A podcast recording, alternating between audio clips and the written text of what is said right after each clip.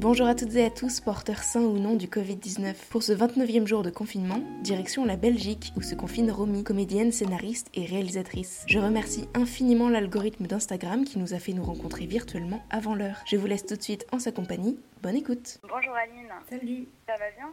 Très bien et toi Ouais, ça va, super. Est-ce que tu peux déjà me dire où est-ce que tu es confinée et avec qui? Alors moi je suis confinée à Bruxelles et je suis seule. Après je suis pas loin de, de certains membres de ma famille dans le périmètre donc c'est pratique. Voilà, je suis à Bruxelles pour différentes raisons. Euh, Parce que je suis belge en fait, moi je suis née à Bruxelles. Et puis euh, comme je suis sur un projet euh, de film, en fait, on avait eu euh, l'opportunité de faire la post-production à Bruxelles. Et donc, quand le confinement est arrivé, j'étais à Bruxelles depuis déjà plusieurs mois et je voulais y rester et l'un dans l'autre. Enfin, je préfère être ici, quoi, vraiment. Parce que habituellement tu habites à- en France, à Paris ou...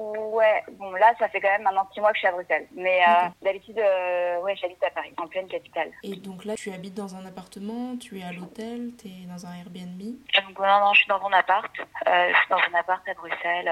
Je suis pas loin du centre, mais il y a pas mal d'espaces verts, donc euh, bon, ça va. Je suis pas en plein euh, centre-ville pollué, quoi. Voilà, il y a de l'air. Et comment tu as éprouvé l'annonce du, du confinement et comment tu te sens euh, après un mois déjà lockdowné Alors j'ai eu une espèce de... Je suis passée par plein de phases, c'est très bizarre. Déjà la première c'est que j'ai pensé à Anne Frank tout de suite. Ouais. Enfin, même avant qu'ils disent le mot lockdown, je me suis dit... Bon, moi je pensais vraiment qu'on allait ne plus pouvoir sortir de chez nous. Donc euh, je me suis dit bon il va falloir... Je suis, clairement je suis claustro. Donc euh, quand on me dit euh, tu sors pas chez toi, c'est vraiment enfin, difficile. Très difficile. Bon, heureusement, c'est pas non plus. Enfin voilà, on peut faire nos courses, on a le droit à une, à une sortie quotidienne euh, pour faire son sport ou bien se promener, euh, ce qui est quand même vital, je pense, parce qu'il faut pas l'oublier. Il y a des gens qui condamnent, par exemple, le footing. Moi, je suis pas du tout dans le street. Enfin, clairement, je pense qu'on peut très bien sortir 20 ou 30 minutes par jour euh, seul. Enfin voilà, on a le droit et il faut pas juger les gens parce qu'ils le font. Je trouve ça fou. Je suis un peu choquée parce que je vois sur les réseaux, autour, enfin, autour de moi, euh, je trouve voilà, les gens sont très courtois, polis. Ici, ils respectent vachement les mesures de distance. Mais quand je vois sur les réseaux sociaux, euh, ouais, des gens qui pointent du doigt euh, certaines personnes parce qu'elles sortent et eux sont pas sortis depuis 15 jours, c'est ma perception. Mais moi, je trouve que déjà, on ne nous interdit pas de sortir et on a le droit de sortir 20 ou 30 minutes par jour. Voilà. Ça, c'est pour le truc. Après, je suis hyper claustro aussi, donc ça fait partie de. enfin, vraiment, hein, psychologiquement, c'est pas possible tout pour moi de pas sortir. Re- Enfin, je peux devenir folle. Enfin, c'est dur, là, bon, ça se fait, hein, mais euh, voilà. Donc, au début, j'étais hyper angoissée. Je me suis dit, mais c'est une catastrophe. euh. Après, j'ai pensé, donc, bon, bien sûr, le parallèle est, exagéré, tu vois, parce que euh, Anne Frank, enfin, voilà, euh, bon, il n'y a pas de mots, quoi. Mais disons que je me suis dit, dans son journal, elle écrit que, en fait, elle, bon, elle, elle peut carrément pas faire de bruit, elle peut pas, et en même temps, il répète les mêmes gestes. J'ai pensé à cette famille qui vivait dans cet espace miniature, etc. Et je me suis dit, enfin, le- courage, la sagesse, l'énormité, enfin, ça m'a, ça m'a permis de relativiser, si tu veux, moi, ma névrose euh, claustro, et de me dire, euh, regarde aussi, euh, regarde cette héroïne, regarde ces, enfin voilà, il y, y a tellement de choses qui se sont pas, qui se passent quotidiennement dans le monde entier, où des gens sont obligés, bien sûr, d'être privés de liberté, enfin, sont contraints, sont contraints. Et ça m'a permis, en fait, de me, c'était un peu comme une forme de yoga ou de méditation. Je me suis dit, tu sais, je me suis, en fait, je me suis, ça a atténué euh, complètement. euh, ça m'a fait un effet anti, euh, anti, euh, sais pas comment t'expliquer, mais genre, euh, ça m'a reposé. Ça rend plus Ça m'a reposé. aussi, quoi. Ouais, me rendre plus humble exactement, et de me dire bon bah, en fait, on peut faire, euh, on peut, on peut le faire. Après, euh, d'un autre côté, je te dis ça, c'est un peu ambivalent parce que comme je suis en en période de création, ça m'arrive de pas beaucoup sortir de chez moi, mais, mais aussi j'y suis pas contrainte, c'est un truc naturel. Enfin, tu vois, c'est euh, quand t'écris beaucoup, t'es beaucoup chez toi, donc du coup, euh, tu sors un peu pour euh, ouais prendre prendre l'air ou faire une promenade ou faire des courses, un peu ce qui se passe en ce moment. Mhm. Je pense que pour les gens qui écrivent ou qui sont créatifs, les auteurs, les réalisateurs, euh, même les gens qui font de la musique ou même des graphistes, enfin, les gens qui bossent de chez eux un peu, tu vois, les freelances, euh, bah en soi, des fois ça arrive d'avoir 15 jours où bah tu sors pas trop, euh, mais tu t'en rends pas compte, tu vois, genre c'est pas un truc qu'on t'impose, c'est euh, c'est dans le c'est dans le flow quoi. Tu te rends compte de tes droits et de tes libertés une fois que t'en es privé. Enfin, c'est un peu ce que tu Ouais. dire, quoi. Non, mais c'est clair, c'est aussi le côté. euh, J'ai toujours un peu de mal avec euh, les ordres, les hiérarchies, ce genre de choses-là. Et puis euh, après, je suis passée par une autre phase qui est une phase de romantisme extrême. Ça, c'était marrant. Je me suis dit, euh, je commence à écrire, j'ai envie d'écrire aux gens que j'ai. Enfin, je commence à écrire à des gens dont j'avais pas, que je, à qui je repensais. Tu vois, j'étais pleine de bons sentiments. Je me suis dit, euh, soudainement, j'ai eu de l'amour pour ces gens. Il y a une espèce d'irrigation, tu vois, de- d'amour en fait Mhm. d'écouter des chansons hyper romantiques, voilà. Ça, c'était aussi une phase. Donc, tu disais juste avant que tu travaillais sur un film en post-prod. Du coup, ton, ton, quotidien a quand même été euh, assez chamboulé. Enfin, j'imagine que la post-prod, tu la faisais pas de ton appart, mais euh, dans un studio. Comment ça s'est passé cette transition? C'est vrai que c'est compliqué parce que c'est un film. On était à la fin de la post-production au studio de la récré à Bruxelles. On devait aussi finir le mix, donc ça a été interrompu. C'était, euh, bah forcément, hein, bon après, euh, je vais pas me plaindre parce que bon, a, y a, des cas qui sont vraiment, enfin, je connais des personnes dont le film sortait la semaine où ça s'est passé, tu vois ce que je veux dire mmh. Donc le film est carrément arrêté, enfin, est décalé à une date ultérieure ou même des fois pas décalé, enfin ça dépend. Bon, donc en gros pour notre film à nous, euh, voilà, on va reprendre la post-production après cette histoire de confinement. C'est une période particulière dans le sens où déjà j'étais dans un tunnel parce que quand tu es en post-production, tu es quotidiennement en studio, donc euh, tu passes un peu tes journées euh, bah, en lockdown en fait, mmh. sous terre. À revoir les mêmes images à l'infini, ouais. les mêmes plans. voilà. Donc euh, c'était un pré-lockdown. Maintenant, là, j'essaie d'éviter un peu les écrans aussi. C'est pas évident, mais parce que je me dis déjà j'en ai, j'ai passé quelques mois sur euh, beaucoup sur des écrans, soit d'étalonnage, de montage, parce qu'aussi j'ai fait en partie le montage du film.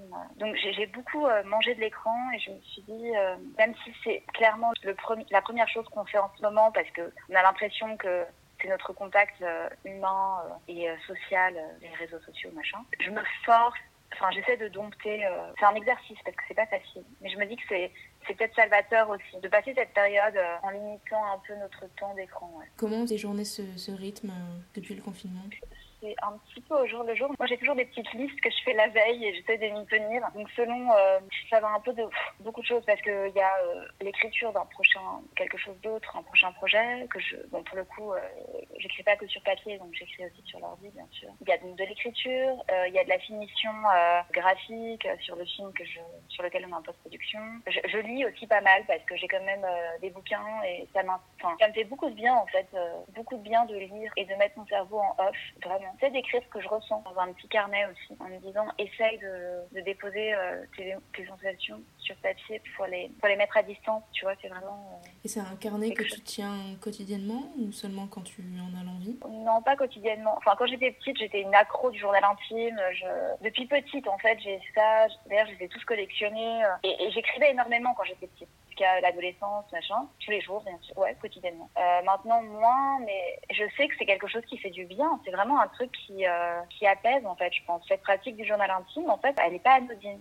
Je trouve que c'est vraiment pour euh, surtout nous qui démarrons, jeunes actifs, jeunes adultes dans la vie active, machin, ce moment de transition où tu t'indépendantises, tu fais face aussi à des enjeux qu'avant t'avais pas, tu vois c'est aussi une mutation. C'est un moment aussi avec soi et puis de prendre de la distance sur les choses. Puis j'adore écrire, ça c'est vrai que c'est un truc que j'aime beaucoup, l'écriture. Disons que je le tiens pas quotidiennement, mais c'est, je le tiens euh, quand, quand, je le sens. Voilà, c'est un peu au feeling. Puis j'écoute beaucoup de musique. Euh, après, je sens. Est-ce que tu t'imposes un rythme, par exemple, de il faut que je me réveille euh, au plus tard à 8 heures, il faut que je fasse ça, ça, ça? Est-ce que tu t'imposes une régularité et... Enfin, t'as l'air d'être hyper productive là? Oh, ça dépend, hein. ouais. Euh, c'est marrant ce que tu dis parce que des fois j'ai envie vraiment d'avoir un truc très réglé en me disant euh, oh, oui c'est top je vais me faire euh, tu sais un peu comme une forme de to-do list avec des horaires tu vois. Genre lever 7 heures petit déjeuner 8h 8h30 sortir faire son footing 9h 9h30 c'est le truc où limite t'es réglé à la demi-heure. Et puis euh, en fait euh, je sais que je, je, je, me lève tôt parce que ça c'est vraiment un truc que j'aime. J'aime beaucoup me lever tôt. Je suis une lève tôt de nature. Euh, après euh, j'essaie de faire un peu mon sport le matin parce que ça que ce soit du footing ou bien j'essaie de trouver sur Instagram ou bien sur euh, c'est hyper antinomique avec le truc que je viens de te dire que c'est d'éviter les écrans mais vraiment j'essaye tu vois c'est vraiment on devient tous un peu bipolaire là de toute façon il n'y a pas de problème. C'est ça, c'est exactement ça. Mais normal, enfin, il y a, y a, quand même des trucs vraiment super qui se passent sur les, les leçons de sport euh, auxquelles tu, enfin, que tu ne serais pas. Même si je suis pas une accro euh, du tout, et je pense qu'il faut vraiment euh, pas non plus devenir dingue en mode oulala, faut faire deux séances de sport par jour. Pas du tout. Enfin, vraiment. hier, j'ai fait juste un truc, c'était de la respiration yoga. Là, c'est intéressant et ça m'a reposé, tu vois. Non, ce que je me dis, c'est que voilà, j'essaie de me lever tôt, de faire, de dégourdir un petit peu mon corps le matin et d'écrire et de faire tout ce que je dois faire l'après l'après-midi et de me coucher pas trop tard le soir. En fait, c'est une vie un petit peu comme une forme de parenthèse. Je me dis, prends ça comme une retraite. Essaye de prendre, même si le temps, tu le domptes plus, on est à la merci du temps. Donc, il y a quelque chose d'intéressant de se dire c'est un retour à une certaine immunité, je pense, de l'humain qui veut tout contrôler. Bah, soudainement, soudainement, le temps s'estompe et on se retrouve dans un moment où il faut glisser dessus. Moi qui suis de nature un peu euh, j'aime quand les choses vont vite, euh, c'est vraiment un, passage, j'ai l'impression, où j'essaie de me remettre en question par rapport à ça. Et, euh, je lis en ce moment un bouquin de Sylvain Tesson qui s'appelle La Panthère des Neiges. Mon Dieu, mais t'es la troisième il, a tellement, il a tellement la cote Non mais en plus, c'est même pas parce qu'il a... Enfin bon, c'est vraiment parce que le personnage, depuis longtemps, m'intrigue et puis je trouve qu'il est... je sais pas, il est incroyable ce type vraiment. après, ça m'a complètement perturbé cet accident qu'il a eu. En, fait, il me fascine, cet homme me fascine vraiment dans, dans sa manière de se retirer un peu euh, des injonctions je trouve vraiment euh, incroyable. C'est un aventurier des temps modernes aussi. Ouais, et en plus de ça, il a les deux, parce que souvent les aventuriers, ben, ils sont pas vraiment poétiques, tu vois. Enfin, et lui, il a les deux, il a, euh, il est complètement kamikaze. Bon, la mm. preuve en est quand même ce qui lui est arrivé. Il est kamikaze, il y va et tout. Et de l'autre côté, quand il écrit, il est hyper reposant. Euh, enfin, il y a un truc où tu plonges dans ta lecture et soudainement tu souffles, quoi. C'est mm. un peu dingue. J'ai pas vraiment suivi en fait les mesures prises en Belgique. Mais nous, là, en France, euh, bon, bah, tu dois le savoir, la première date qui est tombée, c'est le 11 mai, qui va peut-être encore changer, j'en sais rien. Ce serait pas la première fois. Est-ce qu'en Belgique, vous avez une, date annoncée? Et est-ce que c'est quelque chose qui peut te, te rassurer d'avoir une deadline comme ça? Ou au contraire, tu préfères rester dans le flou? Euh, Ouais, franchement, je préfère être rassurée sur la date parce que c'est euh, une façon de, de délimiter aussi et, de se dire que la normalité, enfin, on va pouvoir revoir les gens qu'on a envie de voir. Aussi pour euh, nos, les projets, c'est bien de se dire que ça se décompte. Tu vois. Donc oui, je préfère avoir une date. Et en ce qui concerne ici, en Belgique. On a justement une conférence de presse tout à l'heure avec la première ministre Sophie Wilmès, qui est du coup bah, la tête du gouvernement. Parce que le gouvernement s'est formé. Parce qu'en fait, il n'y avait pas de gouvernement. C'est un peu un truc particulier. Je ne suis pas trop la vie politique belge, mais en gros, euh, ça fait des années que, tu sais, il y a des flamands. Enfin, il y a les flamands et les francophones. Lutte, euh, et le gouvernement jusqu'ici n'avait pas été formé. Donc, grâce à cette, euh, cet état d'urgence, ils ont nommé euh, donc Sophie Wilmès, une femme à la tête du gouvernement, qui est très bien. Franchement, elle est rassurante en plus. Elle est vraiment, je la trouve étonnante, super. Bon, je sais pas, ah, peut-être qu'il va y avoir un durcissement ce soir. Je, je ne sais pas ce qui va se passer, mais on n'a pas de date encore on n'a pas de Affaire à suivre alors. À suivre. Alors tu parlais d'un film là qui est en, post-prod, mais euh, toi tu es au four et au moulin, tu l'as dit, parce que tu es comédienne, tu écris, tu réalises. Là tu t'occupes aussi un peu de la, de la post-prod. Juste pour rappeler euh, rapidement ton, ton, parcours, mais tu as fait le, conservatoire de Levallois, puis l'école de la Cité de Luc Besson dans le département scénario. Tu as joué dans des courts-métrages, tu as co-réalisé une, une web-série, Les Lollies, et un long-métrage, Le divorce de mes marrants, en 2018, co-réalisé avec Anaïs Stroman-Levy. Alors je l'ai malheureusement pas vu, ce film-là. Non, non, c'est normal. C'est normal parce qu'il est pas fini. C'est celui-ci. C'est celui-ci que tu travailles euh, en ce moment, du coup. Enfin, j'ai lu un pitch quand même qui m'intriguait euh, assez. C'est un film documentaire sur euh, ta propre introspection familiale, en fait, c'est ça Exactement. C'est un film qui a mis, ben oui, il a été commencé en il y a deux ou trois, trois ans. Un film, ça prend du temps, surtout un film, ouais, un long métrage, quoi. C'est vraiment sur, sur le divorce de mes parents. J'avais envie de creuser le pourquoi en fait, ils ont divorcé parce que j'ai toujours vécu avec ma mère depuis que je suis petite. J'ai un petit frère. Ma mère étant nomade urbaine, on a beaucoup déménagé dans beaucoup de villes, un peu tous les ans. Donc j'ai beaucoup changé d'école jusqu'à un moment où j'avais besoin aussi de me fixer parce que c'était important de m'enraciner parce que quand tu bouges beaucoup, ben tu t'adaptes, mais en même temps tu es, prêt pour le prochain départ. Quoi. Dès que tu arrives, tu sais que tu vas bouger, donc de toute façon tu t'attaches pas vraiment et tu es dans un mode où tu sais que tu vas repartir. Quoi. Et ce film, c'était aussi une façon d'aller à la quête de mes racines, pouvoir repartir après cette histoire, enfin ce film, consciente aussi d'où je viens, plus sereine. Donc avec Anaïs, qui est donc euh, une amie, elle venait du documentaire et moi j'écrivais plutôt des histoires de fiction parce que comme tu l'as dit, euh, je sors d'un parcours scénaristique. Et en fait ensemble, il s'avère que euh, en fait j'étais en colocation avec elle, on, se racontait nos histoires de famille et on, avait des parallèles vraiment sur euh, elle aussi elle vient d'une famille monoparentale, elle a toujours grandi avec sa mère, elle connaît pas beaucoup son père. C'était vraiment des, des, types de schémas assez parallèles. et du coup mon histoire lui a parlé, son histoire aussi m'a parlé et moi je lui ai dit ouais j'aimerais bien en fait aller voir mon père parce que mon frère venait de le retrouver, euh, mais euh, j'ose pas parce que franchement, si je fais ça, ma mère va m'en vouloir à vie. Enfin, il y a quand même cet enjeu de très très fort dans certaines familles divorcées, dont le divorce est encore à vie, de forme de clan, tu vois, genre un mhm. côté, l'autre côté, machin. Et puis Anaïs m'a convaincue que non, si j'avais envie de le faire, fallait que je suive mon intuition. Elle m'a dit si tu veux, je t'accompagne. Finalement, on a décidé qu'elle partait avec une caméra et en fait, le film a commencé quand j'allais retrouver mon père que j'avais pas vu depuis 10 ans. Et puis ensuite, j'ai souhaité enquêter vraiment sur sur la raison de ce divorce. Je connaissais des choses, mais j'avais des versions contradictoires. Et on s'est pris au jeu d'un espèce de road movie un peu euh, familial. Je pense que bah, voilà, mes parents ont des personnalités opposées et en même temps euh, assez fortes. Et c'est des personnages qui sont quand même euh, assez charismatiques, je trouve. Des artistes aussi. Mon père, il fait de la peinture. Ma mère, de la musique. Et puis, j'ai trouvé une production belge qui a rejoint l'aventure. Et puis, d'autres personnes aussi qui ont rejoint. On a eu des soutiens un petit peu. Après, ça reste un qui est un DJ léger. Mais c'est cool parce qu'on a eu des, voilà, des personnes qui ont super qui ont rejoint l'aventure et, ça s'est construit. Et du coup maintenant c'est la fin. Donc je suis contente d'accoucher un peu de ce, de ce projet-là qui a été ma vie en fait pendant trois ans. C'est super étrange de vivre avec un projet dans lequel c'est vrai tu le disais, c'est quelque chose qui euh, forcément euh, interroge, t'interroge toi, parce que tu vois les schémas que tu ne veux pas répéter. Euh, c'est un peu un truc psychanalytique en quelque sorte, bien que je c'est pas du tout le. Enfin, ça reste hyper. Le film est hyper accessible. On s'étale pas sur des psychanalystes, pas du tout. Ça reste quelque chose de vif et de simple, enfin, d'accessible, je dirais. Ça m'a bien.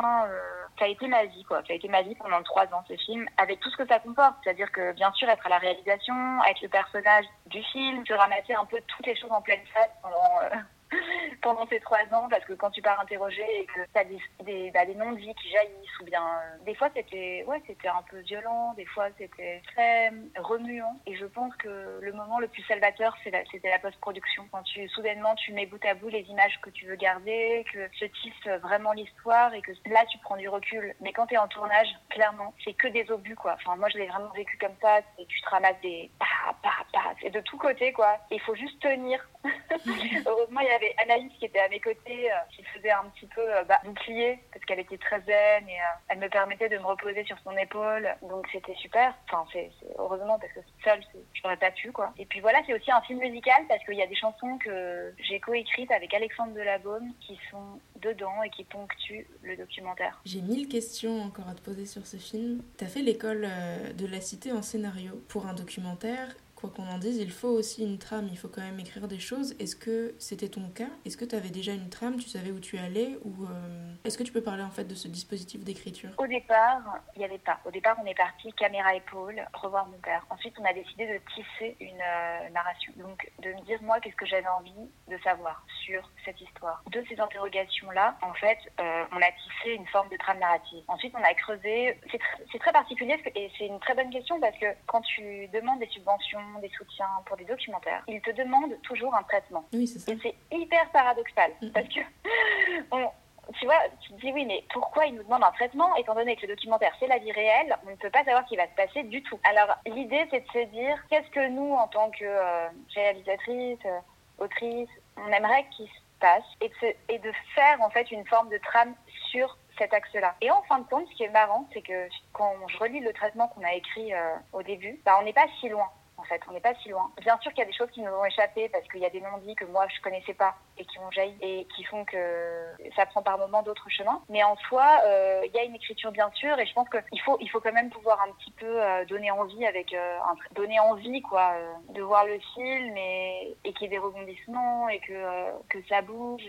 Donc l'écriture est importante, au moins dans, dans ce qu'on peut appeler le financement français parce que c'est clair que en, Belgique, c'est aussi un peu comme ça. C'est voilà, euh, si tu veux avoir un peu de financement, payer des postes, machin, il faut que des dossiers soient acceptés. Et donc, il faut être bon en écrit. Enfin, il faut donner envie et faire des jolis dossiers. Euh, voilà, ça fait partie du processus. Aux États-Unis, pas du tout. Enfin, moins quoi. Aux États-Unis, euh, c'est des fonds privés quoi. Donc, c'est différent. Et donc, tu disais qu'il y avait des non-dits qui avaient un peu surgi. Ce qui peut, j'imagine, t'aider, c'est que tu connaissais très bien Anaïs, qui était au, cadre. Peut-être qu'elle savait aussi anticiper tes, tes, réactions, enfin en tout cas filmer euh, les choses qui, qui semblaient peut-être les plus intéressantes. Mais euh, c'est pareil, il y a une part d'improvisation. Vous tournez avec une seule caméra? Ouais, on a tourné avec un petit GH4 et avec euh, au début on n'avait même pas de, de, de, micro, on avait une, un micro caméra. Et puis ensuite, on, s'est équipé d'un micro. Enfin, vraiment, au début, c'était vraiment euh, DNY totalement. Anaïs, c'est quelqu'un d'hyper adaptable, de très euh, souple, qui en plus a une forme de curiosité euh, naturelle, parce qu'elle a un parcours philosophique, et, et en plus, sa mère est psychanalyste. Donc du coup, elle a une forme euh, d'empathie, tu vois, d'empathie naturelle. Euh, des... En fait, tu peux un peu tout lui raconter. elle sera jamais vraiment choquée, tu vois. Donc euh, déjà, ça c'est plutôt agréable. Et c'est vrai qu'il fallait, moi, il fallait que je m'abandonne c'est un truc un peu particulier de se dire que tu as quelqu'un qui te suit à la caméra et bon je vais pas te cacher que des fois c'était aussi franchement cette caméra voilà des fois j'avais envie qu'elle qu'elle s'éteigne parce que je voulais juste être déchargée de tout ça. Mais je savais que c'était pour, euh, pour le bien du film et que c'était voilà, notre euh, ensemble, notre pacte en fait, euh, Anaïs et moi. Donc on, a fait chacune, voilà, on a donné le max quoi qu'on pouvait. elle a toujours tenir, elle avait, elle avait les bras des fois qui tremblaient parce qu'elle était toujours. Et, et, moi, tu vois, essayer de pas lâcher émotionnellement, enfin si de lâcher ce qui devait lâcher, ce qui devait partir émotionnellement, mais de tenir sur sur certaines choses où je me rappelle que des fois, ouais, quand la caméra était off, je sortais prendre l'air, je me disais, j'en peux plus, j'ai besoin de, m'oxygéner euh, parce que tout ça, c'est lourd. Et en même temps, euh, je sais que c'était salvateur et, et, que c'est souvent quand, quand tu vas au bout de toi-même que les choses, elles peuvent guérir, en fait. Oui, c'est comme la psychanalyse ou ce genre c'était cathartique. Et euh, Anaïs, ouais, je lui ai fait une confiance totale. Et elle aussi, elle m'a fait une confiance totale. Voilà, on s'est toutes les deux donné euh, beaucoup. C'est vraiment un processus un peu particulier parce qu'il faut. C'est hyper humain en fait. C'est-à-dire que tu es obligé de. C'est au-delà de quelque chose de purement professionnel en fait. Quand tu rentres dans l'intime d'une famille comme ça, en plus, on se connaissait pas. C'est marrant parce que c'est vraiment ce film qui nous a totalement rapprochés. Hein, vraiment. On a, en fait, on a eu toutes les deux une intuition que ça devait faire ensemble. Je pourrais vraiment pas l'expliquer. Elle a été. En fait, on s'est connus sur un court métrage que j'avais réalisé et elle était première assistante dessus. C'est euh, un premier cours d'ailleurs que j'avais fait avec l'école euh, de la cité. Et déjà, je trouvais qu'elle était hyper forte euh, en tant que première assistante parce qu'elle gérait énormément de situations avec sang-froid. Tu vois, je me disais, mais quel sang-froid C'est incroyable. elle avait toujours, tu sais, elle avait une espèce de voix très droite, presque sans émotion, mais en même temps, du coup, elle t'apaisait, tu vois. Genre, puis de, ah ok, c'est simple. Par exemple, on avait tourné dans un supermarché. En plein milieu du plan, t'as la directrice du supermarché qui vient, qui nous dit, écoutez, je peux pas comme ça éteindre tout le temps la musique, parce que tu sais, dans les supermarchés, t'as de la musique. Parce que du coup, pour les clients, euh, ça faisait baisser les ventes, je sais pas quoi. Enfin, nous avait sorti un truc, quoi. Et nous, on était en plein milieu d'une scène hyper cruciale. Et Anaïs, elle avait répondu du tac au tac en disant, euh, oui, d'accord, nous tournons juste deux séquences et ensuite on pourra rallumer la musique. tu vois, un truc hyper zen, je sais pas, qui nous laissait au moins 10 minutes pour, euh, pour tourner la, la, prise. En fin de compte, on a, enfin, on a eu la bonne prise direct après. Elle, enfin, elle avait toujours une capacité, si tu veux, à zénifier un plateau et, je me suis dit, ah ouais, ouais. Et puis euh, ensuite, quand j'ai vécu avec elle, euh, une forme de colocation, quand je suis revenue vivre à Paris, bah, on s'est très bien entendu et, ça s'est hyper bien passé. Parce que tu vois, c'est quand même une colocation, c'est pas évident tout le temps vis avec une personne, tout ça, tu vois en fait euh, jusqu'où la, proximité elle va, et puis euh, aussi laisser euh, des moments de off, enfin se laisser aussi des moments à chacune. Donc ouais, voilà, en gros, c'est une confiance qui s'est créée et qui s'est complètement accrue bah, durant les trois ans de tournage. Et c'est marrant, je reviens aussi sur le fait que tu, que tu tiennes un journal un peu émotionnel en ce moment. Cette capacité et cette envie que tu as de figer des instants privés de ta vie, donc les figer à l'écrit sur le papier dans un, dans un carnet et les figer euh, sur un support. bon, du coup, tu as tourné euh, en numérique, donc sur une carte SD. Des moments super intimes comme ça, en famille. C'est intéressant, ça. Se... Et puis ce désir après de les partager. Bon, je sais pas si tu voudras un jour faire lire ton, ton journal intime, mais en tout cas, ce film, il est destiné quand même à un public. C'est intéressant d'avoir cette envie de, partager des moments euh, comme ça. C'est vrai, en même temps, c'était, c'est pas du tout quelque chose, c'est nouveau. Enfin, de base, c'est bizarre ce que tu dis parce que c'est hyper bizarre en fait, parce que moi, toute mon enfance et mon adolescence, j'étais plutôt quelqu'un euh, de très taiseuse. Tu vois, là, je parle beaucoup. mais euh, euh, j'étais comme ça en fait quand j'étais plus petite. J'étais plutôt vraiment dans un truc bon, bien sûr j'écrivais sur mon journal, mais c'était clairement pas destiné à ce que les gens le lisent et, et c'était quelque chose de très intime et je n'allais pas le dévoiler. Et en fait, je pense qu'il y a eu un point de rupture à un moment vers 21 euh, bah, quand j'ai commencé ce film, donc il y a 3-4 ans, euh, à 21 ans, c'était un moment où j'avais, je pense, besoin aussi de m'émanciper euh, totalement d'un schéma familial ou aussi de, de, ces déménagements que je vivais beaucoup malgré moi. Et, et a jailli en fait ce besoin en fait totalement vital de, de m'exprimer et de faire jaillir ce que ce que toujours j'avais tu. Ça a pu se décanter, enfin, ça a pu se faire avec, euh, bah, avec Anaïs, en fait, euh, beaucoup, enfin, sur ce film. Mais je pourrais pas expliquer, à la base, l'écriture intime, le côté euh, dévoiler son intime, c'est pas du tout quelque chose que j'ai toujours eu. C'est vraiment né d'un moment où j'avais l'impression que j'avais pas le choix, qu'en fait, si je le faisais pas, je ne pouvais pas continuer à, à vivre, en fait. C'est un peu bizarre de dire ça. C'était un moment où j'avais besoin vraiment de m'exprimer comme un cri, tu vois, un peu quelque chose comme ça. Pour toi, le cinéma est du coup un moyen d'expression, enfin un médium euh, crucial et euh, vital, enfin tu viens de le dire. À l'inverse, est-ce que tu penses que, en règle générale, le cinéma et l'art sont utiles aujourd'hui pour euh, la, la société, la communauté, n'importe quoi? Ouais. Oui, oui, complètement. Je pense que déjà, je, je, commence à être de plus en plus persuadée que l'intime est universel, parce qu'au départ, je ne m'étais pas posé de questions là-dessus. Mais je lis de plus en plus d'ailleurs de choses, enfin, d'autobiographie. Et de toute façon, je pense que de toute œuvre d'art, en fait, euh, est autobiographique malgré tout. en fait, on part toujours de soi, et même si c'est romancé, enfin, il y a toujours de, de soi. Et je pense que ce qui est, moi, ce qui m'intéresse le plus dans toute œuvre, c'est ce qu'on n'ose pas dire.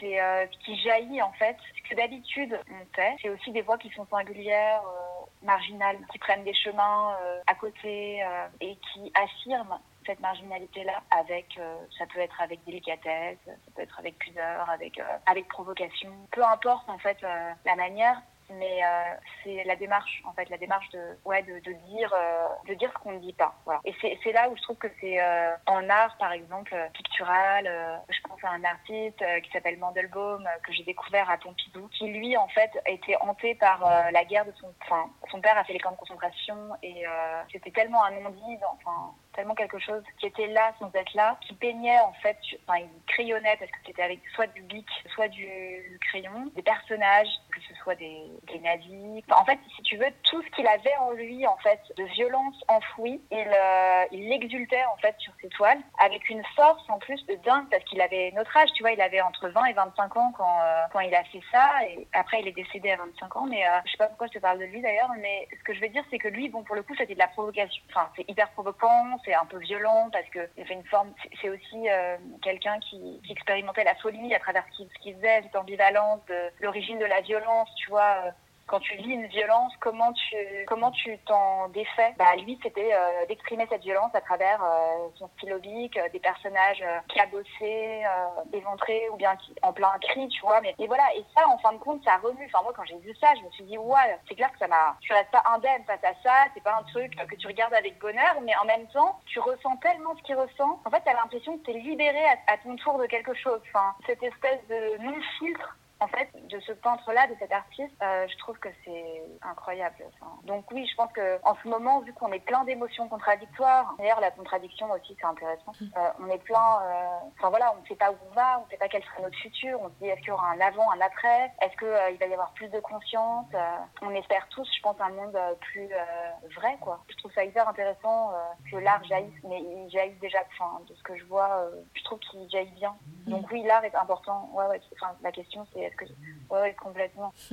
complètement. La musique, euh, quand la musique, enfin, sans musique, euh, comment vivrait le monde euh, Non, non, c'est clair, l'art est hyper important. Merci pour cette transition. Tu écoutes beaucoup plus de musique en ce moment. Est-ce que tu peux me, citer des, des, artistes à conseiller nos auditeurs? Oui, bien sûr. Alors, je pourrais te citer euh, Albé, avec qui d'ailleurs je collabore. Ok. Et qui est un musicien, auteur-compositeur, qui a sorti un album, enfin, face A et face B. Il y a une chanson que j'adore qui s'appelle Val au pluriel, qui est hyper poétique, qui a un côté un peu bachung. Ouais, enfin, le texte est magnifique, euh, il a des chœurs, il fait des espèces d'harmonie comme ça.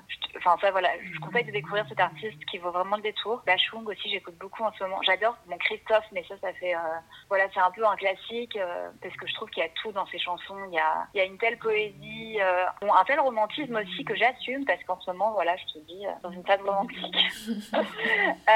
il y a une telle passion romantique dans ses chansons, euh, que ça me donne envie d'être euh, en Corse euh, ou bien, je sais pas, genre d'entendre la mer. Enfin, voilà, il me fait complètement voyager. La Dolce Vita, enfin, voilà, c'était ma chanson préférée.